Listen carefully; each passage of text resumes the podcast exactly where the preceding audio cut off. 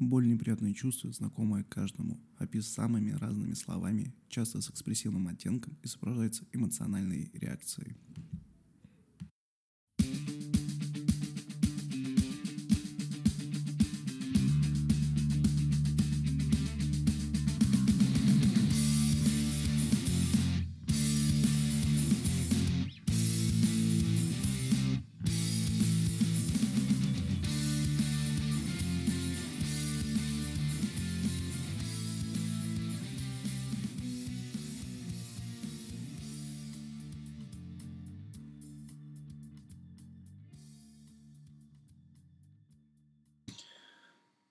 Здравствуйте, с вами программа о медицине простыми словами Controversial и ее ведущий Дмитрий Чебоксаров. А, как вы поняли, сегодня будет продолжение темы а, боль. И у нас в гостях кандидат медицинских наук, специалист в области лечения болевого синдрома, врач-травматолог, доцент кафедры травматологии, ортопедии и военной полевой хирургии, автор более чем 200 научных работ Копенкин Сергей Семенович. Здравствуйте, Сергей Семенович. Добрый день. Э, Сергей Семенович, вы как врач-травматолог отлично разбираетесь в вопросах острой боли. А, но сегодня нас не будет интересовать боль после удара, грубо говоря, молотком по пальцу. Поговорим о более серьезных травмах. По сути, боль – это та вещь, тот признак, который говорит, что что-то пошло не так в нашем организме. Организме.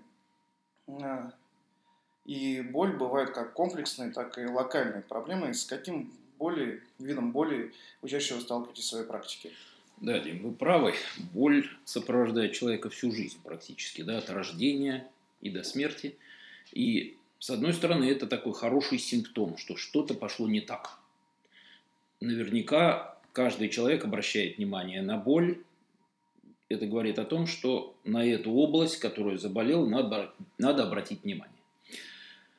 С другой стороны, если боль существует долго, если она превращается в хроническую, то есть длится больше трех месяцев или после заживления тканей болевой синдром остается, она оказывает отрицательное действие на все органы системы. И допускать такой боли, конечно, не стоит. Сейчас впереди сезон падений, когда травматологи начинают работать по-стахановски, у нас увеличивается поступление пациентов, и каждый из них испытывает боль. Или из-за падения, или неловкого движения, или из-за заболевания, связанного с какими-то другими причинами. Поэтому то, что мы сегодня обсуждаем, это проблема очень интересная, важная, и я думаю, наша беседа пойдет на пользу нашим слушателям. Ну, к примеру, в преддверии зимнего сезона обсудим повреждение а, спины, боль в спине и, в принципе, как быстро наш мозг понимает то, что нам больно. Как быстро он это понимает, как быстро обрабатывает информацию. Да, я бы особо подчеркнул, что боль – это понятие субъективное. Даже Всемирная организация здравоохранения, когда давала определение боли, она подчеркивала, что это неприятные ощущения, эмоции. То есть то, что воспринимает человек в результате повреждения ткани. Или даже, может быть, повреждения не быть, а боль все равно есть. Все равно это болевое ощущение укладывается в рамки боли по определению Всемирной организации здравоохранения. Поэтому первое, на что бы я обратил внимание, что у пациента, когда у нашего, да, мы так говорим, пациента, да, у, если у человека возникает болевой синдром, конечно, надо оценить его уровень. Это может сделать сам человек, это может сделать доктор, к которому не обратиться. И мы разделяем боль небольшую, умеренную, а иногда болевой синдром резко возрастает. И вот здесь можно воспользоваться таким простым приемом, как сам человек может нарисовать 10-сантиметровую линию, в левом краю будет 0, то есть боли вообще нет. В правой стороне, там где 10 сантиметров заканчиваются, максимально возможная боль.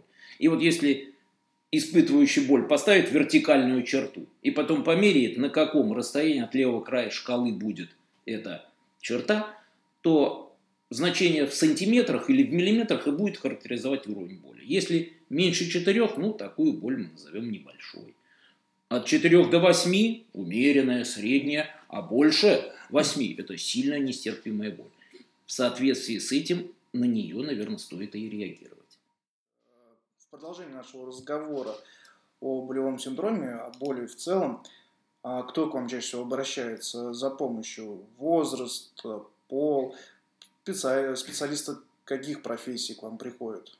Да, ну, поскольку я работаю в стационаре, привозит скорая помощь пациентов вне зависимости от специальности, возраста, пола. У нас общее травматологическое отделение, куда поступают пострадавшие с переломами после автодорожных травм, падений, с сочетанными тяжелыми повреждениями, с воспалениями. То есть тут какую-то дифференциацию, разделение провести трудно. На амбулаторном приеме у травматолога-ортопеда значительную часть приема составляют пациенты с так называемой скелетно-мышечной болью. То есть то, что поражается в костной системе, в суставах, в мышцах, в окружающих сустав тканях, связках, например. Вот такие пациенты составляют подавляющее большинство на амбулаторном приеме. И, конечно, пациенты с э, болью в спине. Они тоже относятся, как правило, к пациентам с скелетно-мышечной болью. Но здесь есть и свои особенности. Обычно молодые люди, ну, даже люди в возрасте, говорят то, что он сорвал спину, потягал тяжести и сорвал спину. Как вы к этой формулировке относитесь? Что они под этим подразумевают? Что это в итоге выявляется? Да, ну, возможно, любые формулировки, да, как говорят французы, «pourquoi как ни назови. Смысл в том, что боль – это симптом. Она говорит о том, как правило, в такой ситуации, что наш пациент, так будем называть, да, перегрузил свои ткани. То есть он дал нагрузку, которая превысила возможности этих тканей. И в том или ином месте развилось изменение, которое проявилось в болевом синдроме. Это плохо, это неблагоприятно. Сейчас, когда к нам такой пациент приходит, надо думать о последствиях. Конечно, мы ему поможем, мы будем лечить. Но сам пациент должен задуматься и о причинах. И понимать, что значит в следующий раз это будет слабое место. Это место наименьшего сопротивления. Как я говорю, чиненный ботинок новым не бывает. И вот именно повторные травмы, даже если мы успешно будем лечить болевой синдром, саму морфологические изменения, да, то есть изменения тканей, которые наступают, все равно это место уже поврежденное. И даже меньшее воздействие в следующий раз может привести к выраженному болевому синдрому. Вот это надо понимать. Поэтому первое, надо стараться, чтобы не болело. Думать, когда что-то делаешь, поднимаешь, и это с точки зрения травматолога-ортопеда очень такая, ну, простая вещь. Подумай, прежде чем взять тяжесть. Не надо ее брать с наклоненной спиной, присядь. То, что делают штангисты. Если придется выполнять большую работу, разомнись как спортсмен, чтобы ткани были приспособлены, приготовлены к той работе, которую они должны выполнять. А если происходит какое-то повреждение и развивается болевой синдром, значит мы ошиблись мы переоценили ткани, неправильно подошли. И тогда уже, конечно, надо думать о помощи этим тканям. Поэтому назвать можно по-любому. Принцип то, что произошло перегрузка, как правило, она не связана у молодых с какими-то грыжами, э, повреждениями корешков, о чем мы сразу начинаем думать. Как правило, такая боль пройдет при правильной тактике, помощи таким пациентам. Когда надо обращаться за помощью? Что если человек, э, ну, по мнению врача-специалиста, не вовремя обратился за помощью? Чем это ему грозит? Да, вопрос непростой, правда, каждый раз. Когда надо обратиться к врачу? Конечно, по всякому пустячному поводу врача тревожить не стоит. Конечно, не стоит и слишком долго не обращаться. Вот где та золотая середина, бывает очень трудно сказать. Но пациент, сам пострадавший, да, так назовем, да, должен оценить характер боли. Во-первых, если он имел такую боль в прошлом, например, как вы говорите, да, сорвал спину, перегрузил, возник болевой синдром, который через 3-4 дня на фоне помощи, лечения, покоя прошел. Если аналогичный болевой синдром имеется, значит, примерно то же самое произошло. Если боль начинает носить другой характер, что-то необычное происходит, если она развивается самопроизвольно, без повреждения, если при этом пациент чувствует какие-то сомнения в своем состоянии, здесь однозначно лучше перебдеть. Прийти к травматологу, обратиться в поликлинику, в экстренных ситуациях, может быть, прибегнуть к неотложной помощи, лучше перебдеть, чем недобдеть. Хотя вот этот термин, который я уже употребил, скелетно-мышечная боль, подразумевает определенную схему лечения. Но когда? Когда мы исключаем наиболее опасные вещи, так называемые красные флажки. И врачи знают, что это воспаление, это серьезная травма, связанная с переломами, это подозрение на какое-то онкологическое заболевание. И вот здесь, конечно, врач уже проводит, как мы говорим, дифференцированный подход, устанавливает дифференциальный диагноз, разбирается, если надо, прибегает к помощи специалиста дополнительных методов исследования. Если говорить проще, ушиб, очевидное небольшое повреждение не всегда требует экстренного обращения к врачу. Есть определенные способы первой помощи. О них тоже можно рассказать. Как говорил предыдущий гость э, по поводу болевого синдрома, очень много стало много популярно стало использовать нестероидные противовоспалительные препараты для лечения болевого синдрома. Как вы относитесь к самолечению? И, насколько я знаю, у вас достаточно много работ посвящено повреждению мягких тканей и использованию нестероидных анальгетиков. Да. Расскажите немного э, побольше данной проблематики. Да. Всегда, если человек разумный, если он достаточно грамотен, закончил среднюю школу, может быть, имеет какую-то более высокую степень образования, он может провести самолечение. Надо только подходить критически, чтобы оно не заходило слишком далеко, чтобы не пропустить какие-то моменты. И, конечно, так называемые нестероидные противовоспалительные препараты, они не просто уменьшают болевой синдром, они воздействуют на, как мы говорим, патогенез, то есть то, как он развивается. И эти средства могут быть в личной аптечке пациента, есть безрецептурные препараты, которые, конечно, я советую брать с собой в поход, в горы, в поездку, иметь дома и применять как средство первой помощи. Потому что врач, как правило, в большинстве случаев тоже назначает их, но с учетом сопутствующей патологии пациента. Поэтому я здесь вижу оптимальный вариант какой? Использовать нестероидные противовоспалительные препараты в виде локальных форм, местных, имею в виду, гели, пены, мази, можно безбоязненно и всегда. Они не обладают побочными эффектами и доказано с высокой степенью достоверности, что они проникают в поверхность ткани и уменьшают болевой синдром воспаления. Если говорить о приеме препаратов внутрь, через рот, как правило, то тоже есть безрецептурная лекарственная форма. Оптимальный вариант – посоветоваться со своим врачом. Врачом, который знает сопутствующую патологию. Если говорить о молодежи, ну, у большинства ее немного. Если говорить о более старших, наверное, стоит спросить терапевта, интерниста, кардиолога, а что из нестероидных противовоспалительных препаратов мне наиболее безопасно. И грамотный врач посоветует для домашней аптечки те средства, которые можно применить в качестве первой помощи без опасности для других тканей организма.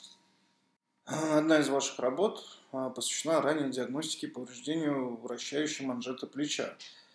А, расскажите, что это за манжета и как его вообще в принципе можно повредить? В нашем организме много мышц, связок, костей. Одни из них повреждаются чаще, другие реже. Одни известны докторам, другие нет. И вот было время, как э, я помню, это начало 80-х годов, когда российские врачи совершенно не знали об этой патологии. Потом один из врачей, заинтересовавшись, это доктор Прудников из Новосибирска, обратил внимание своих коллег на эту патологию. Потом появились методы исследования, которые позволяют посмотреть через кожу, я имею в виду прежде всего ультразвуковое исследование, магниторезонансную томографию. И сейчас диагноз изменений вот этой так называемой вращающей манжеты плеча, он устанавливается довольно часто, достоверно, и многие доктора с успехом помогают пациентам с этой патологией. Я думаю, что многие из наших слушателей помнят о таком диагнозе, как плечо-лопаточный периартроз. Вот раньше под этой маркой скрывались и повреждения вращающей манжеты плеча. Это несколько мышц, которые находятся в верхней части плеча и отводят руку в сторону. Вот на определенном угле они основные стабилизаторы плеча. Они напрягаются. Они очень небольшие, короткие, так называемые ротаторы, небольшие, но сила, которую они прилагают к плечевой кости, очень велика. Поэтому при неудобном движении, при резком напряжении, часто на фоне дегенеративных изменений, вот почему я говорил о хронической травме, да, ничто не проходит бесследно. Мы перенапряглись, что-то заболело где-то. Что это? А это всегда повреждение. Боли не бывает без повреждений. Повреждение может быть разной степени. Мы потом забыли об этом, но место повреждения осталось измененным. Это слабое место. И нередко при меньшей повторной травме происходит повреждение, разрыв тканей. И тогда у пациента появляется нарушение в отведении плеча руки в сторону. Ему становится больно отвести, снижается сила. Сейчас есть возможность с помощью объективных методов исследования посмотреть, а что там повредилось. И в соответствии со степенью повреждения применить лечебную тактику. И здесь, Дмитрий, я бы хотел особо обратить внимание наших пациентов, чтобы правильно проводили первичную помощь при любом повреждении боли. Да? Если отвлечься немножко от боли как симптома и сказать о повреждении в целом. Если есть повреждение, дайте тканям покой. Иммобилизация, обездвиживание разной степени. Совершенно не обязательно накладывать гипс. Это может быть ортез, может быть мягкая повязка. В лучшем случае – очень часто это эластическая компрессия, эластический бинт. Это может быть просто подвешивание руки на косынку, просто ограничение движений. И это уже и противоболевая терапия, и покой для тканей. А для чего нужен покой? Чтобы ткани срослись, чтобы восстановилась их непрерывность, целостность. И в большинстве случаев, если человек разумный и не делает каких-то движений через боль при повреждении, ткани срастаются. И вот это очень интересная аббревиатура. На русском языке я ее формулирую как пост. На английском она звучит как RICE. Пост. П. Первое. Покой. При любой травме, при любой боли. Покой. Дать тканям покой. О. Что вы подумали об О? При боли.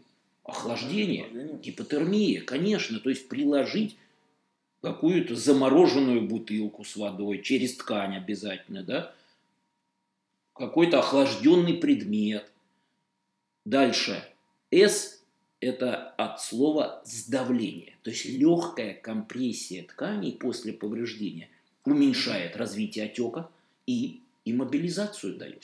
И Т от слова тангаж. Когда самолет идет на взлет, донос его приподнят, тангаж наверх. То есть возвышенное положение поврежденной области. Я специально говорю об этом, потому что очень тесно здесь связано боль и повреждение повреждение вызывает болевой синдром. И вот это простые вот эти мероприятия, они уменьшают и болевой синдром, и способствуют заживлению повреждений. Поэтому на примере вращающей манжеты, которую очень удачно вы привели, можно говорить о мягкотканных повреждениях любой локализации, когда степень воздействия на ткань оказалась сильнее, чем прочность этих тканей. И они не всегда разрываются целиком. Например, когда подворачивает человек стопу, это очень частая травма, да? Говорят, о, растянул связки.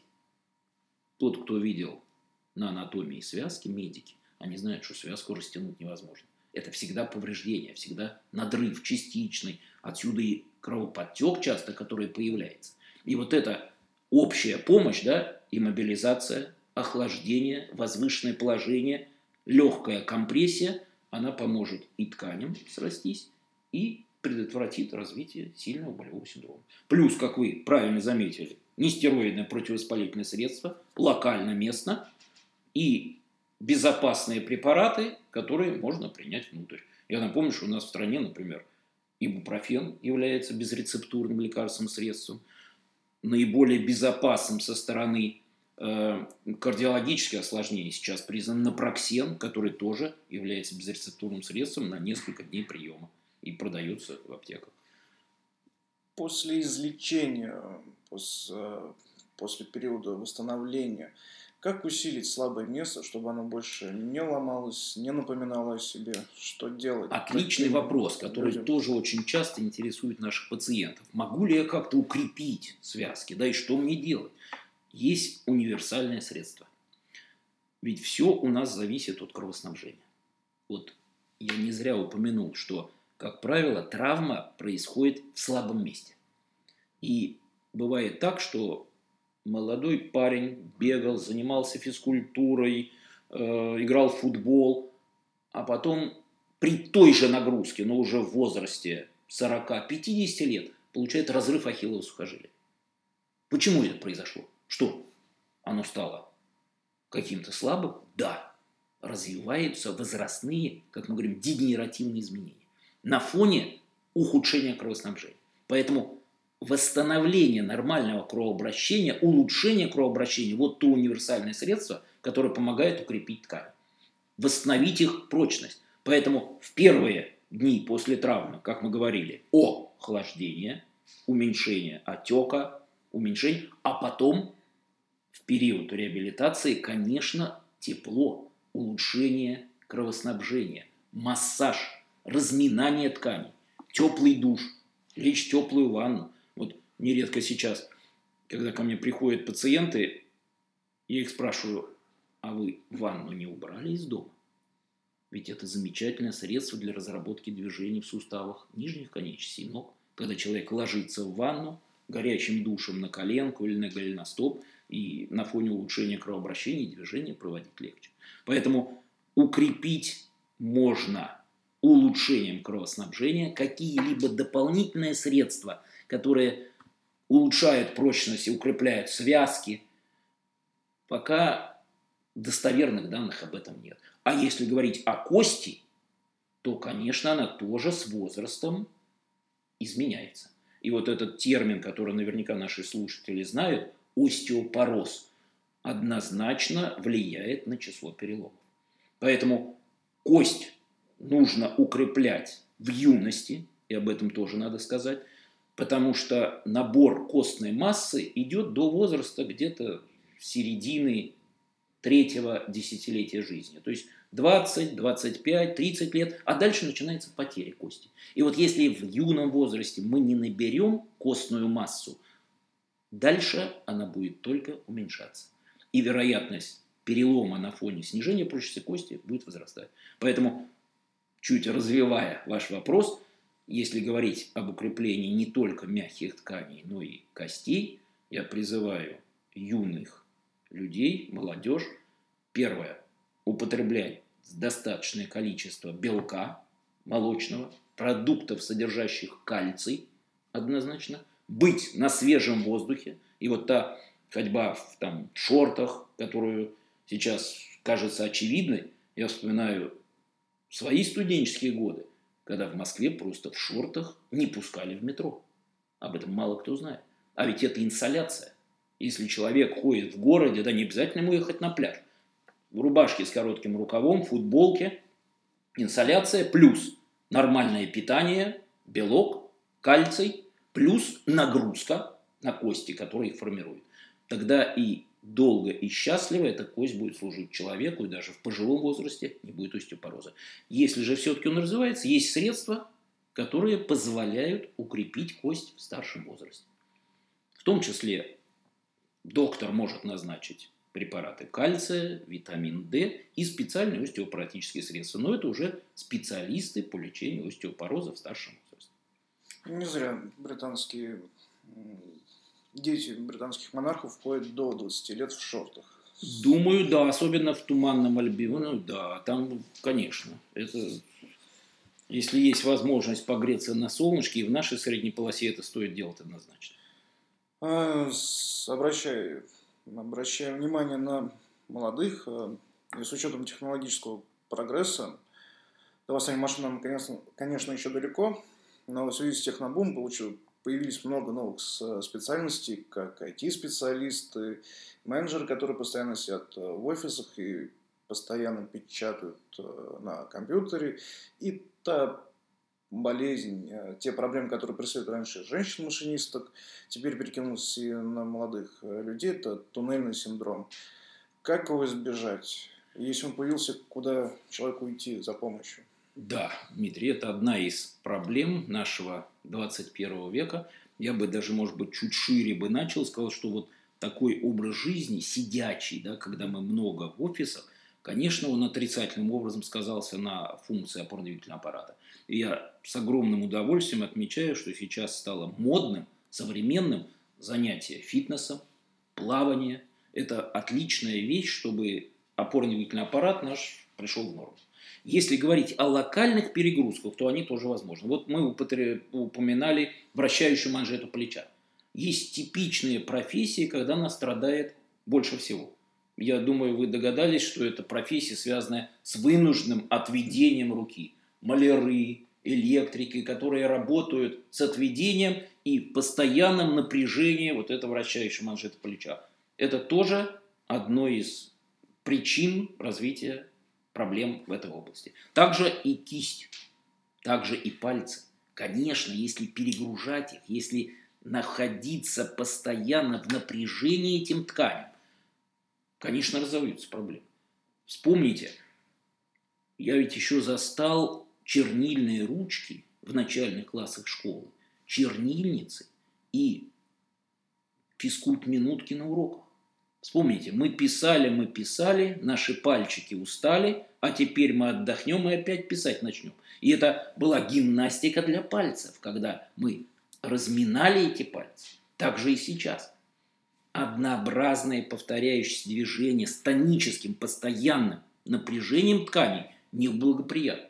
И здесь проблема не только вот в опорно-двигательном аппарате, но еще и в нервной системе, вот в этой нейромышечной передаче.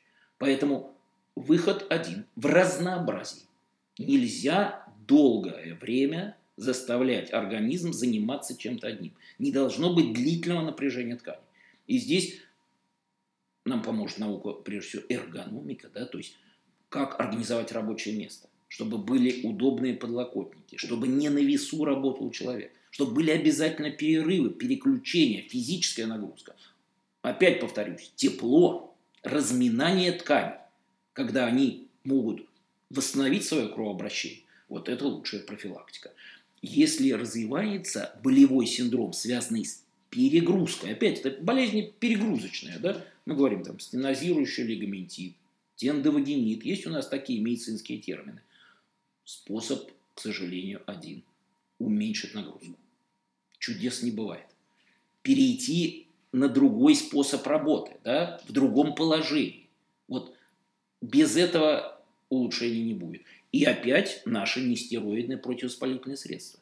Если развивается болевой синдром, я сказал вначале, не надо долго ждать. Боль должна быть купирована, устранена быстро, чтобы не развилась хроническая боль, чтобы ткани не привыкли к этому болевому синдрому.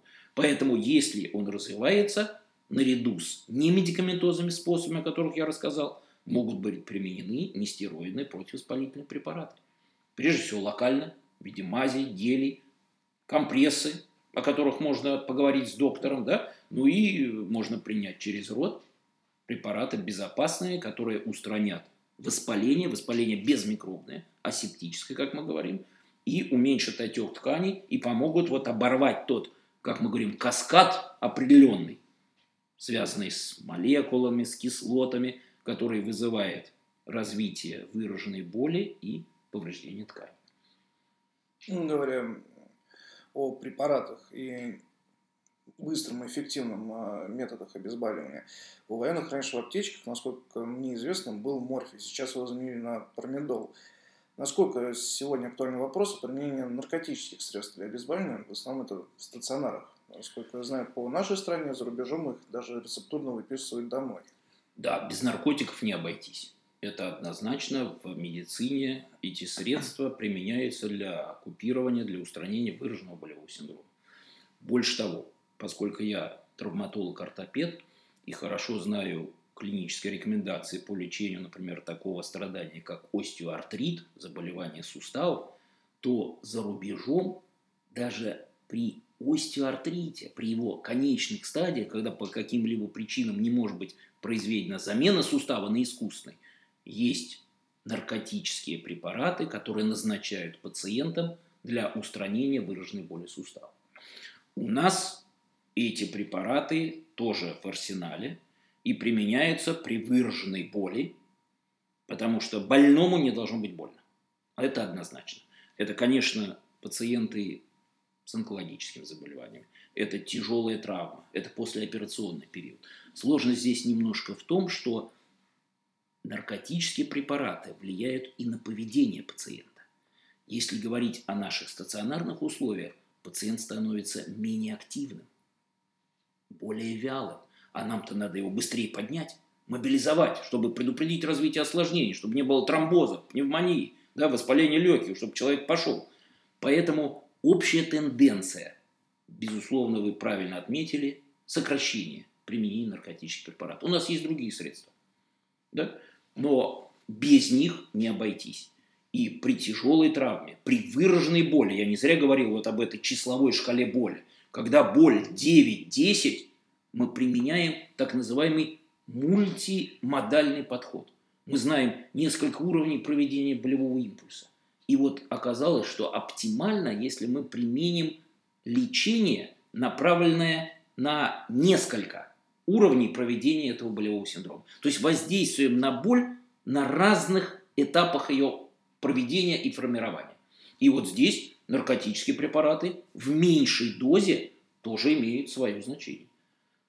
У нас есть комбинированные препараты, когда наркотический препарат сочетается с ненаркотическим, общеизвестным препаратом. И в таких ситуациях, когда мы применяем эти два средства, мы можем применить меньшую дозу, с не меньшим, а большим эффектом. Это вот так называемый мультимодальный подход.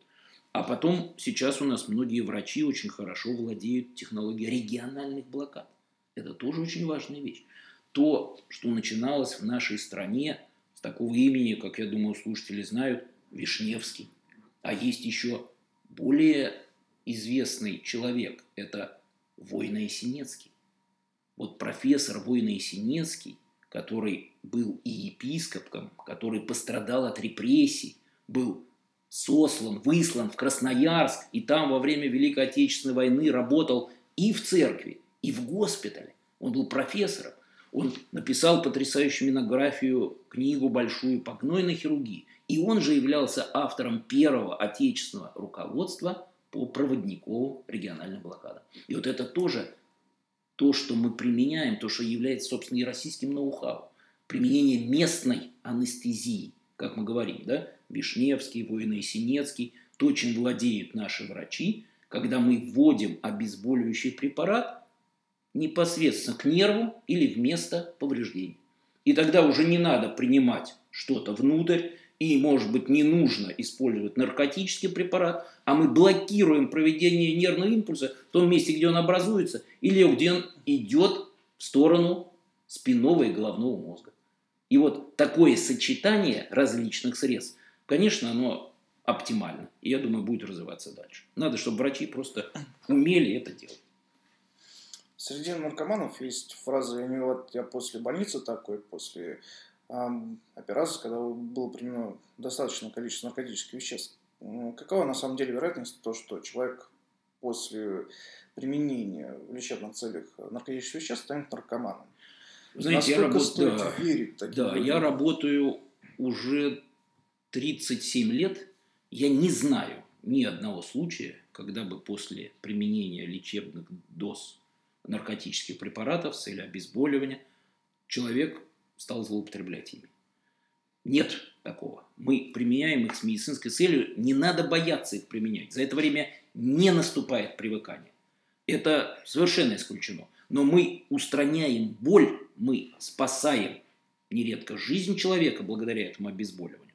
Поэтому однозначно такие варианты рассказов я воспринимаю с очень большой долей скепсиса. Э, думаю, что тут немножко иные причины. А как вы отличаете истинную боль после травмы от боли, вызванной особенностью характера или мозговых процессов? Как понять то, что человек не фантазирует и его не надо отправить к неврологу, либо психотерапевту в связи с его какими-то внутренними переживаниями, и это все выливается в болевой синдром, от боли после травмы? Да, очень интересная тема, Дмитрий. У нас есть в медицине выражение, вы его, конечно, знаете – чем менее опытен врач, тем у него больше симулянтов. И второй термин есть, может быть, не все его знают, агравантов. То есть тех пациентов, у кого есть болезнь или есть боль, но он ее преподносит как более сильную или усиливает. Так вот, это удел в большей степени малоопытных врачей. Я не зря сказал, что боль понятие субъективное. Одно и то же болевое раздражение мной и вами будет воспринято как разная боль. У нас разное восприятие боли. Больше того, мной оно будет тоже воспринято по-разному, в зависимости от моего самочувствия. Вчера или сегодня, от моего настроения. Поэтому я считаю, что надо верить больному. Надо стараться облегчить его страдания. И вот, когда приходит пациент, хороший врач, он спрашивает, чем я вам могу помочь? чем вам помочь. Да? Не только на что вы жалуетесь, чем вам помочь. Вот если пациент говорит, что у меня болит, и это его беспокоит, моя задача не только понять причину боли, но прежде всего устранить этот болевой синдром, чтобы он не страдал, чтобы сохранилось качество жизни. Поэтому, конечно же, я ориентируюсь на субъективные данные пациента. Если он говорит, что боль у него сильная, даже при отсутствии каких-либо объективных факторов, я ему поверю. И я постараюсь устранить болевой синдром. У меня есть определенные приемы, когда я смогу распознать, действительно ли есть какая-то агравация, усиление симптома или нет этого. Но больному надо верить. Я верю больному. И больной верит врачу, если он видит, что доктор хочет ему помочь. Вот это очень важно. И сейчас, ну, наша передача записывается и выходит в эфир в 2019 году. Сейчас время непростое для наших пациентов. Понимаете, то, что называется взаимодействие между врачами и пациентами, оно сейчас не оптимально.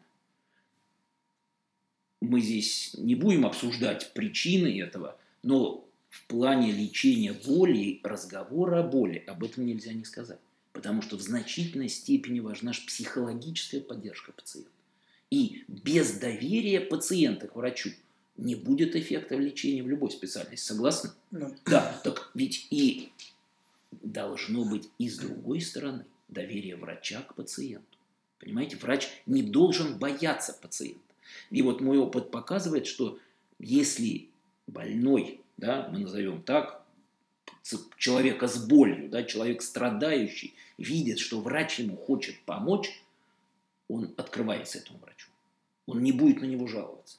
Понимаете? Вот это очень важный момент. Вот такой психологический контакт, желание врача помочь, возможности этой помощи, и вы абсолютно правильно обратили внимание на верхний этаж, да? Психологические особенности пациента, восприятие боли. Конечно, люди разные. Конечно, есть пациенты, которые нуждаются в помощи не только травматолога или хирурга, но и невролога, психоневролога, психотерапевта, конечно. Так я на то и врач, чтобы распознать это. И думаю, согласитесь, что в нашей специальности, да, мы все в определенной степени психотерапевты. И когда говорим о лечении боли, конечно, это и психотерапия прежде всего. Я всегда говорю моим ребятам, молодым, подойдите, Погладьте бабушку по голове, которая лежит. Погладьте, успокойте ее, возьмите за руку. и ей уже станет легче. Понимаете, это тоже терапия боли. Вот это очень важный момент, на который вы обратили внимание. Да? Психологический комфорт пациента. Потому что при стрессе, при возбуждении и боль воспринимается острее. И нередко мы видим, что такие пациенты имеют проблемы дома, в семье. И это тоже задача врача, который лечит боль. Не только лечить перелом, да, но и лечить пациента с переломом, как говорили наши русские врачи. О многом забывают. Многие забывают да. о том, что надо лечить не болезнь, а Конечно. пациенты переходят больше на европейскую манеру. Да, вот это неверно. В нашей российской, понимаете, э, Россия не Америка, Россия не Европа. Понимаете? Вот э, мы должны взять оттуда все лучшее, однозначно. Мы перенимаем способы лечения, методы лечения, но надо их адаптировать. Вот в этом задача умного врача – использовать методы, способы того, что доказано, помощи пациентам, но с учетом российских реалий. И в этом сложность работы специалиста из-за рубежа. Сейчас это обсуждается в медицинском мире. Э, приглашаются специалисты из зарубежных стран, из стран СНГ, из э, Европы, из Америки. Понимаете, стандарт лечения может быть соблюден, но вот нюансы не всегда, к сожалению. Дьявол кроется в мелочах. Именно так. Совершенно. Особенно, когда мы говорим о болевом синдроме. Насколько мне известно, в вашей практике вы применяете уникальную методику лечения посттравматических осложнений. В чем же ее уникальность? Э, не поделитесь секретом? Ну, когда говорят об уникальности, я думаю, этот термин в медицине, наверное, неверный. Потому что если врач что-то знает, если он что-то придумал и у него что-то получается, поделись, расскажи. Это не то ноу-хау, которое надо держать в секрете, чтобы этим пользоваться и получать дивиденды. Потому что пострадают люди. Я здесь пошире мог бы вспомнить политику многих фармацевтических компаний, которые разработали высокоэффективные лекарства и которые получают дивиденды, продавая эти лекарства по высоким ценам, оправдывающим научные разработки в тех странах, где доходы населения велики, и продающие их по низким ценам, а часто дающие их просто бесплатно здравоохранению развивающихся. Вот это очень верно, да? То есть, если ты что-то знаешь, передай другому. По-моему, это Шатар Уставели говорил. То, что спрятал, то пропало. То, что отдал, то твое. Это очень важный момент. Поэтому уникальностей у нас никаких нет. Мы открыты. И если говорить об осложнениях, чем мы боимся прежде всего? Мы боимся всегда смерти. Я всегда говорю молодым ребятам, главная цель лечения, чтобы пациент остался жив. Потому что от любой самой маленькой травмы, заболевания может развиться ухудшение состояния, а может быть оно развиться и после наших благих намерений, лечебных действий, например, аллергия. Я ввожу лекарственный препарат пациенту, который меня не предупредил о том, что у него аллергия, и у него развивается тяжелое анафилактическое осложнение. Поэтому ноль сэр, это вот тот девиз медицины, который мы с вами очень хорошо знаем. Прежде всего, не навреди. Поэтому из осложнений, которые могут развиться, мы больше всего боимся инфекций. Мы больше всего боимся того, что угрожает жизни. Это тромбозы, когда развиваются нарушения в венах, ног, и мы боимся других осложнений, которые могут повлиять на результат. Поэтому, если говорить о методиках, они все открыты, они все известны. Мы широко применяем для терапии болевого синдрома региональные блокады. Это разработка нашей кафедры травматологии и ортопедии, второго мединститута. Это работы нашего профессора Скороглядова Александра Васильевича. Много опубликовал он. Мы много ездим по России, пропагандируя те способы, методики, которыми мы сами владеем. Я вспоминаю даже несколько лет назад, приехал в один из закрытых городов России, где врачи не имели возможности выезжать на конференции широко, тогда и интернета особого не было, это сейчас можно посмотреть, да, и вот когда мы показали возможности проводниковых блокад, проводниковой анестезии, доктора с удовольствием стали их применять, и в следующий приезд благодарили и говорили, что вот Дмитрий, вы же по специальности анестезиолог-реаниматолог, говорили, что вы знаете, а теперь мы даже и анестезиологов намного реже привлекаем. Вот это вот замечательная вещь, поэтому о какой-то уникальности я бы не говорил, а вот чем больше врач умеет, чем больше он старается узнать, тем лучше для больных. Это так. И такой вопрос касаемо оказания самопомощи. А если ну, с травмой, понятно, там сломал руку в лесу, повязал косынку, сейчас это проходится на первых, на курсах по оказанию первой доврачебной помощи. Что делать, если произошло падение, к примеру, с дерева, и есть повреждение ноги или, не дай бог, спины? Как вести в данном случае в лесу, в поле, далеко от стационара? Первое, о чем всегда стоит помнить, о том, что я сказал. Первое. Выявить то, что угрожает жизни. Потому что смерть, она конечна. И уже никто не сможет помочь. Поэтому первое. Определиться, не будет ли повторной травмы. Не упадет ли это дерево. Не наедет ли другая машина. Не упадет ли забор на этого человека. Да? То есть обеспечить безопасность себя и пациента. Второе. Посмотреть, может ли пациент дышать, не угрожает ли что-то сердечной деятельности, а дальше уже, к счастью, я работаю в такой специальности, где умирают редко. Я всегда говорю, от перелома не умирают. Умирают от осложнений. И вот кровотечение опасно. Различного рода гнойные процессы опасны. Поэтому первая задача, чтобы не развились осложнения. И если у пациента не травмированы внутренние органы, есть определенные симптомы, да, боль в области живота, побледнение человека, холодный пот, потеря сознания. Это грозные симптомы, которые требуют как можно более быстрой транспортировки пациента. Какой транспортировки? Щадящей. И здесь трудно дать какие-то общие рекомендации, но идея в том, что если переносить пациента, то это должно как можно большее число людей, чтобы поддержать шею. Вот у нас об этом, например, забывают. Ведь нередко травма головы сопровождается травмой шейного отдела. Значит, об этом надо помнить. Если вывернута нога или рука, не надо ее вправлять. Надо аккуратненько в том же положении несколькими людьми, зафиксировав, вынести пострадавшего. А так ситуации могут быть очень разные. Они зависят от того, насколько скоро может обратиться пациент за медицинской помощью. Если это глухой лес, безлюдка, действовать надо собственными средствами. У меня были такие ситуации, вот мы с ребятами ходим в байдарочные походы. Выходили пациенты с, э, как наш народ говорит, с флюсом, то есть с периодонтитом.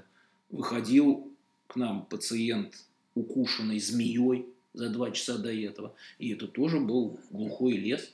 И приходилось выбирать правильную тактику. Вот это, наверное, для врача, да и для любого человека самое сложное. Мы знаем, что нужно сделать, но еще важнее, как, в какой последовательности, да, чтобы не навредить этому пациенту, чтобы не затратить слишком большие усилия по поводу пустяка.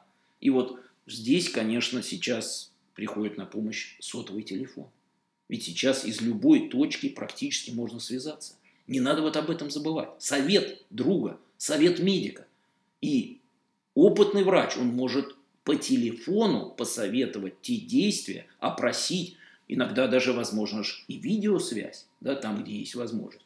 Я вспоминаю ситуацию, которая была описана, когда мой товарищ буквально сегодня его избрали членом-корреспондентом Академии наук России – это известный сосудистый хирург Андрей Евгеньевич Зотиков, вместе с коллегами принимал роды в летящем самолете. И тоже были проблемы. И не было акушеров-гинекологов рядом. Но грамотные действия, учеба в институте, ведь врач, он любой специальности, всегда врач. Связь со специалистами по радио, помогли успешному разрешению ситуации. Поэтому, отвечая на ваш вопрос, не торопиться.